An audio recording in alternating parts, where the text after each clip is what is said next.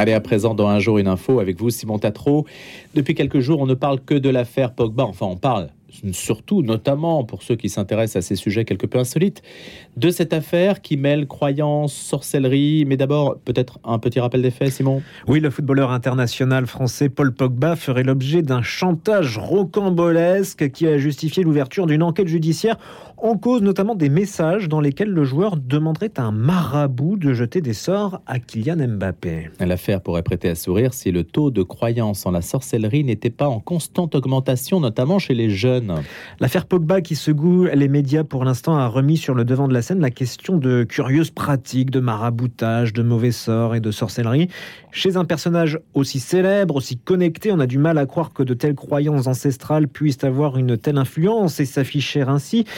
Et pourtant, de récentes études ont démontré qu'en France, par exemple, plus de 60% de la population des moins de 35 ans affirme croire en l'une ou l'autre forme de parascience, divination, tarot, sorcellerie. Ce chiffre tombe à moins de 26% chez les plus de 40 ans. C'est donc une tendance qui touche les plus jeunes générations. Mais alors, comment expliquer ce phénomène? Alors, pour expliquer ce phénomène, certains sociologues ont avancé le succès de certains films comme Harry Potter et le regain du cinéma fantastique. D'autres parlent plus simplement d'une société assez anxiogène où la religion a été souvent mise de côté pour accompagner les frustrations de l'existence et où euh, donc euh, d'autres solutions sont recherchées pour s'élever, retrouver libre mental et émotionnel. Si les années 2000 ont vu exploser les coachs personnels, les psychologues et parfois les astrologues, ces disciplines rationnelles plus directement proches de la science et de la médecine, force est de constater que notre génération a besoin de nouveaux gourous, les superstitions, les porte-bonheur, les talismans ou ces gestes que l'on s'interdit pour ne pas attirer le mauvais œil ont toujours fait partie de notre quotidien, même les plus rationnels d'entre nous ont leurs petits rituels, ils sont indispensables à notre équilibre, mais le phénomène observé ces dernières années va plus loin et pénètre des univers carrément proches du paranormal. Et le hashtag witch, qui veut dire sorcière, ne cumule pas moins de 18 millions de publications sur les réseaux sociaux. Merci Simon Tatro. On vous retrouve pour les infos tout à l'heure à 7h30. Je précise qu'après les infos, ce sera Sylvie Germain qui sera notre grand témoin écrivain. Peut-être qu'on abordera d'ailleurs ces questions-là puisqu'elle vient d'écrire un ouvrage qui s'appelle La puissance des ombres. Nous sommes en ligne avec le père Guy-Emmanuel Cario, recteur de la basilique Saint-Denis d'Argenteuil. Bonjour, père. Bonjour Louis Dauphren. Et vous êtes exorciste diocésain. Alors, est-ce que le panorama dressé par Simon Tatro vous paraît euh, satisfaisant? J'entends par là, quand on dit que c'est un phénomène en pleine expansion chez les jeunes, est-ce que vous le constatez? Je le constate chez les jeunes et je le constate euh, aussi, euh, hélas, euh, chez beaucoup d'adultes, y compris même d'adultes chrétiens. Oui. Ah bon? Oui, c'est un phénomène qui, qui, qui, qui, fait son lit un peu de, de la baisse peut-être de, de, la foi ou des, de, de la culture chrétienne. Hein. C'est-à-dire quand, quand Dieu disparaît un peu du paysage, bah, d'autres dieux euh, relèvent la tête parce que ça rejoint un peu le sentiment euh, euh, inné chez chaque homme de, de se tourner vers plus grand que soi. Et voilà, avec la révélation chrétienne, on a on a un Dieu qui a une figure bien déterminée. en revanche, voilà, le recours au mage, aux sorciers, aux devins, euh, nous met en contact avec des réalités spirituelles euh, euh, bah, beaucoup plus ténébreuses et dangereuses, je crois, pour, pour l'âme humaine. Père Cario, est-ce qu'il y a toujours nécessairement une volonté de nuire Là, on parlait de l'affaire Pogba et, et, des accusations supposées selon lesquelles on peut jeter un sort, etc. Mais est-ce qu'il y a toujours, même quand on veut guérir, est-ce que pour vous, c'est toujours nocif d'utiliser, de recourir à ce type de, de service? Alors, moi, je peux donner mon avis, mais l'Église le donne dans, le, le, le, catéchisme de, de l'Église catholique, qui consacre euh, euh pas moins de, sept articles. Euh, ça intéressera peut-être les gens d'aller regarder après les numéros 2110 euh, dans le catéchisme, euh, condamne toutes ces pratiques. Alors évidemment, la pratique qui est faite pour nuire est encore pire moralement, mais toutes nous mettent en contact avec euh, avec des esprits qu'il ne faut pas fréquenter. Voilà, même pour faire le bien, soi-disant, euh, parce qu'il peut avoir une réelle efficacité de de ces de ces sorts, etc. Mais à quel prix? À quel prix euh, euh La santé elle-même peut devenir une idole? Euh, l'amour aussi peut devenir une idole si on cherche par euh, des rituels à s'attirer l'amour de tel homme ou telle femme, ou au contraire à détruire un couple. Enfin bon, voyez toutes ces choses. Euh, Et les mages eux-mêmes, les magiciens, les sorciers, euh, peut-être que certains, certains sont, sont de bonnes personnes, mais hélas dans l'ignorance de celui à qui ils s'adressent et qui n'est pas Dieu. Alors, vous avez des exemples, hein, parce que tous les jours, en fait, vous voyez des personnes qui sont exposées à ce phénomène. Par exemple, un coupeur de feu qui guérit des zonas, vous avez cet exemple-là. En soi, on pourrait se dire, c'est de lutter contre un mal et, on veut s'en débarrasser. Oui, je sais bien, mais souvent, euh, souvent ces coupeurs de feu, euh, alors qui sont un peu connus sous le nom de rebouteux dans, dans, les villages, les personnes âgées se souviennent qu'il y en avait dans quasiment tous les villages. Ces gens héritent d'une formule, souvent d'un grand-parent. Euh, au moment où il meurt, il convoque son petit-fils, sa petite-fille pour lui transmettre une formule. Déjà, rien que ça fait un peu trembler, je trouve. Et souvent, ces formules ressemblent à des prières et sont bien nées dans une culture chrétienne, mais euh, s'en éloignent. Euh, de temps en temps, on invoque même Saint Judas euh, au moment où on va chasser le feu. Alors quelqu'un qui a un zona qui souffre terriblement ou quelqu'un qui, qui souffre de brûlures liées à la radiothérapie euh, trouvera sûrement une, euh, un soulagement là-dedans. Mais à quel prix? Et je pose la question. Alors je ne juge pas, mais je pose la question et je crois que les fidèles chrétiens doivent être très prudents là-dessus. Ce que vous dites, Père Cario, c'est que ce n'est pas la technique en soi qui marche, il n'y a pas un rituel, les amulettes, etc. Tout ça n'a absolument aucune efficacité. Euh, c'est ce que vous dites, en tout cas, hein, si je comprends bien.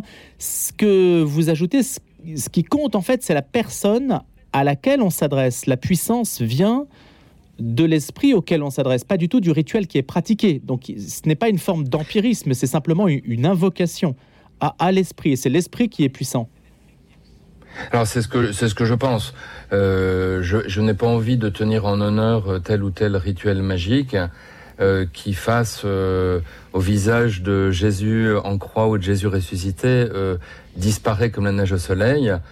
En revanche, le, le, le, le, mage, le sorcier ou aussi certaines médecines douces qui ont recours à des ondes, des esprits, etc.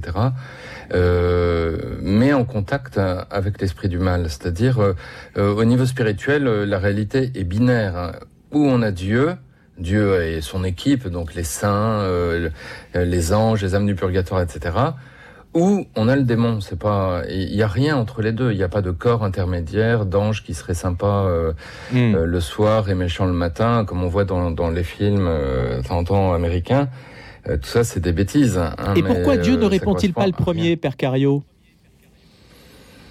Alors je crois que pour euh, prier Dieu, il faut, faut un cœur humble et pur. On, on, ne prend pas de puissance sur Dieu. Vous voyez, euh, quand Jésus euh, dit à Satan dans l'épisode des, des, tentations au désert, tu ne mettras pas à l'épreuve le Seigneur ton Dieu, reprenant une phrase de l'Ancien Testament, il y a un peu de ça derrière. Quand on s'approche de Dieu, c'est avec un cœur humble et comme un pauvre et on demande, on implore. Est-ce qu'on peut prier pour la guérison de quelqu'un? Bien entendu. Euh, est-ce qu'on peut prier pour euh, euh, telle ou telle intention bonne? Bien entendu. Mais justement, on, se fait pauvre et on implore la miséricorde de Dieu.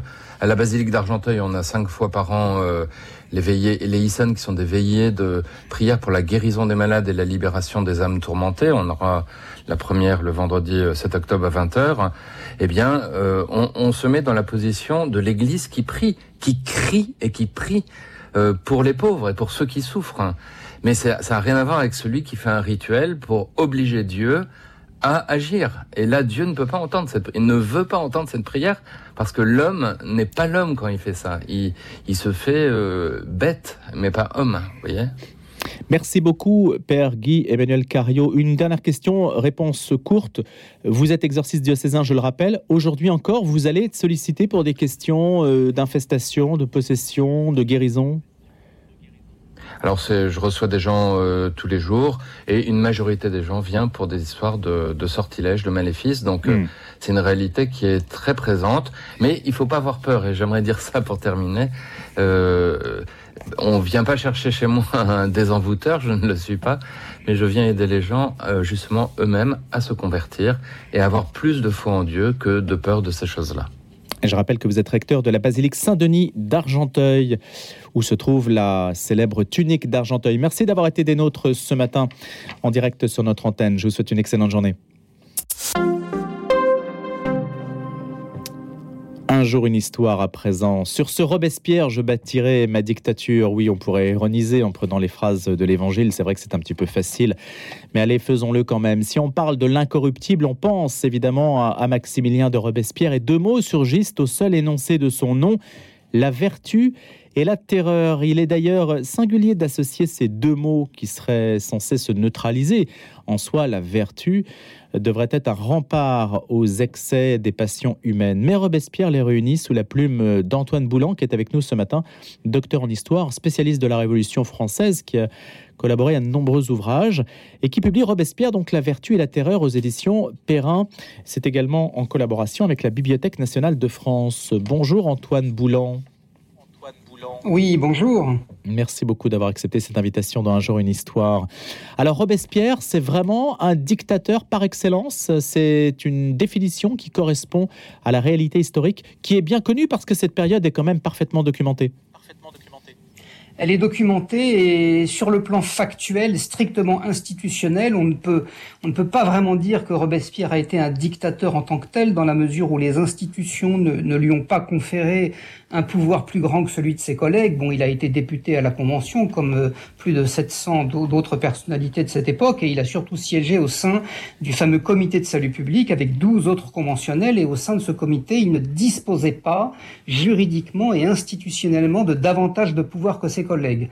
La dictature de Robespierre qui commence, si on considère qu'elle a existé, on va en reparler après la mort de Danton en avril 1794, repose en fait surtout sur le pouvoir moral et l'autorité morale indiscutable qu'il qu'il qu exerçait sur l'ensemble de ses collègues et même bien au-delà, et sur le fait qu'il possédait dans beaucoup d'institutions comme le tribunal révolutionnaire, la commune, la garde nationale, les jacobins, des soutiens extrêmement puissants, très présents et très nombreux. Et donc cette dictature est surtout une dictature morale, mais ça n'est pas une dictature juridique ou institutionnelle, encore une fois, même si c'est vrai qu'on on retient de cette période le fait que Robespierre a totalement dominé euh, cette, cette, cette, cette, période qui va du mois d'avril au mois de juillet 1794 et qu'on assimile habituellement effectivement à la dictature de Robespierre, mais les choses sont sur le plan strictement euh, juridique plus, plus subtil que ça. Était-ce une dictature religieuse d'une certaine façon? D'une certaine façon.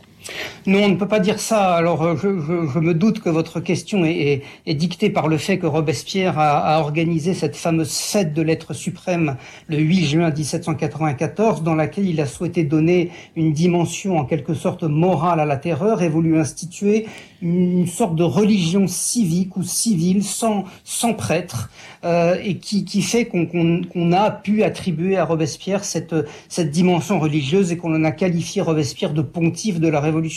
On ne peut pas appeler ça une dictature religieuse. Robespierre n'était pas anti-religieux, il n'était pas athée. Hein. Il, croyait en une, en une providence divine qui dictait le, destin des hommes et ça d'ailleurs beaucoup de conventionnels lui ont reproché et l'ont accusé de vouloir effectivement euh, instaurer une sorte de de dictature spirituelle, mais on ne peut pas appeler ça une dictature religieuse. Et, et, le fait que Robespierre ait considéré la dimension spirituelle et religieuse de la Révolution comme quelque chose d'important ne peut absolument pas euh, aboutir à cette notion de dictature religieuse. D'abord, la notion de dictature elle-même, on en a parlé à l'instant, est, est, discutable, et celle de dictature religieuse, non, me paraît vraiment euh, tout à fait, euh, tout à fait inappropriée en fait. Antoine Boulan, on sait que des religieux, des prélats ont été pro-révolutionnaires, ont joué même un très grand rôle. Si on songe par exemple à l'abbé Grégoire, est-ce qu'on peut être catholique et robespierriste Euh, des, catholiques ont été robespierristes, des catholiques ont été anti-robespierristes, des catholiques ont été révolutionnaires et anti-révolutionnaires, car il faut bien voir qu'être révolutionnaire à l'époque ne veut pas forcément dire être robespierriste. Euh, Robespierre a siégé avec l'abbé Grégoire à l'Assemblée constituante entre 1789 et 1791 à l'extrême gauche de l'Assemblée, hein, l'extrême gauche au sens physique du terme, puisqu'il y avait déjà à l'époque des députés à gauche de l'hémicycle et à droite de l'hémicycle. Mais euh, on peut être catholique et révolutionnaire, ça indiscutablement beaucoup de catholiques ont été révolutionnaires, vous l'avez dit notamment avec Grégoire, mais ça s'élargit à d'autres personnalités. Maintenant, le robespierrisme est encore une chose plus précise. Hein. Tous les montagnards n'étaient pas robespierristes, tous les membres du comité de salut public n'étaient pas robespierristes. Euh, donc voilà, les choses, les choses sont plus, sont plus fines que ça, mais peut-on être catholiques et robespierristes. Je pense que des catholiques se sont retrouvés dans, euh, dans ce souci de Robespierre de préserver euh, la religion catholique, ou en tout cas de ne pas heurter trop les catholiques, parce qu'on associe beaucoup la Révolution à ce qu'on a appelé la déchristianisation, et Robespierre a été très hostile à la déchristianisation. Hein. Les déchristianisateurs comme comme Hébert ou comme Fouché, ont été des ennemis assez irréductibles de Robespierre et inversement. Donc Robespierre a quand même toujours cherché à ménager une partie des catholiques parce qu'il pensait euh, qu'il ne fallait pas euh, immédiatement effacer le catholicisme de la surface du territoire national d'un jour à l'autre. Ça n'était pas son objectif, c'était l'objectif d'un certain nombre de révolutionnaires, mais pas le sien. Et donc je pense que beaucoup de catholiques ont pu se retrouver dans Robespierre dans son désir de proclamer la liberté des cultes, puisqu'il a notamment été à l'origine d'un décret de décembre 1793 hmm. qui a proclamé la liberté des cultes en France. Est-ce qu'il y a, Antoine Boulan, un malentendu en fait sur la personne de Robespierre qui cristallise énormément? Peut-être que si la sonorité de son nom joue un petit peu, en tout cas qui, qui effraie, semble-t-il, qui claque, si on peut dire, dans, dans les murs de, de l'histoire révolutionnaire, alors qu'il est loin d'être le plus extrémiste de tous les révolutionnaires? De tous les révolutionnaires. Tout est, tout est de savoir ce qu'on appelle extrémiste révolutionnaire. Si on considère que Robespierre a mis lui-même euh, les mains dans le sang, comme Fouché, comme Talien, comme Fréron, comme d'autres ont pu faire, comme Carrier à Nantes avec les fameux, si j'ose dire, noyés de Nantes, alors oui, il n'était pas extrémiste dans la mesure où il n'a pas participé lui-même à l'exercice de la terreur sur le terrain et qu'il a toujours été ce que j'appellerais un homme de bureau. Il n'a pas été envoyé en mission aux armées, contrairement au Saint-Just par exemple, à Saint-Just ou à Couton. Euh, en revanche, c'est vrai que euh, si l'on doit euh, associer Robespierre à l'extrémisme, et c'est ce que la plupart du temps on fait, c'est parce qu'il a d'une certaine manière théoriser cette terreur et qu'il est l'incarnation la plus fanatique de cette terreur dans la mesure où c'est lui qui lui a donné le sens le plus absolu et qu'il l'a théorisé au sein d'un certain nombre de discours, notamment un fameux discours de février 1794 où il a euh, proclamé cette fameuse phrase euh, La vertu qui sans la terreur est impuissante et la terreur qui sans la vertu mm. est funeste », d'où d'ailleurs le sous-titre de mon livre La vertu et la terreur. Donc, donc s'il passe pour, pour le plus fanatique et le plus extrémiste, c'est parce que c'est celui qui a incarné le plus cette terreur absolue qui était un peu euh, déconnectée des circonstances euh, de guerre civile et de guerre étrangère pour lui donner une signification propre. Et c'est lui qui a le mieux symbolisé le fait que la terreur devait être non seulement l'instrument de la défense nationale pour sauver la République des différents périls qui pouvaient la menacer, mais il a été le théoricien d'une terreur destinée à créer un homme nouveau et à régénérer la société, c'est-à-dire qu'il est parti d'une conception de la terreur que beaucoup de révolutionnaires avaient, qui était défendre la République contre ses ennemis qui existaient objectivement, on ne peut pas le contester, pour en faire quelque chose, une sorte d'idéologie, je ne sais pas si le mot est bien choisi, mais on va simplifier, d'une terreur destinée à créer une nouvelle société et à créer un homme vertueux euh, grâce à cette terreur destinée à éliminer tous les ennemis de la Révolution et toutes les personnes contraires au concept que lui-même se faisait de la Révolution française. Merci beaucoup Antoine Boulan pour toutes ces précisions sur ce personnage de Robespierre qui est l'objet d'une biographie tout à fait euh, bien illustrée et, et circonstanciée par vous-même. C'est aux éditions Perrin, ça s'appelle Robespierre, la vertu et la terreur. Germaine de Stahl disait qu'aucun nom ne restera de cette époque excepté Robespierre. Merci d'avoir été avec nous. Antoine Boulan, invité d'une page, page d'un jour une histoire, pardon.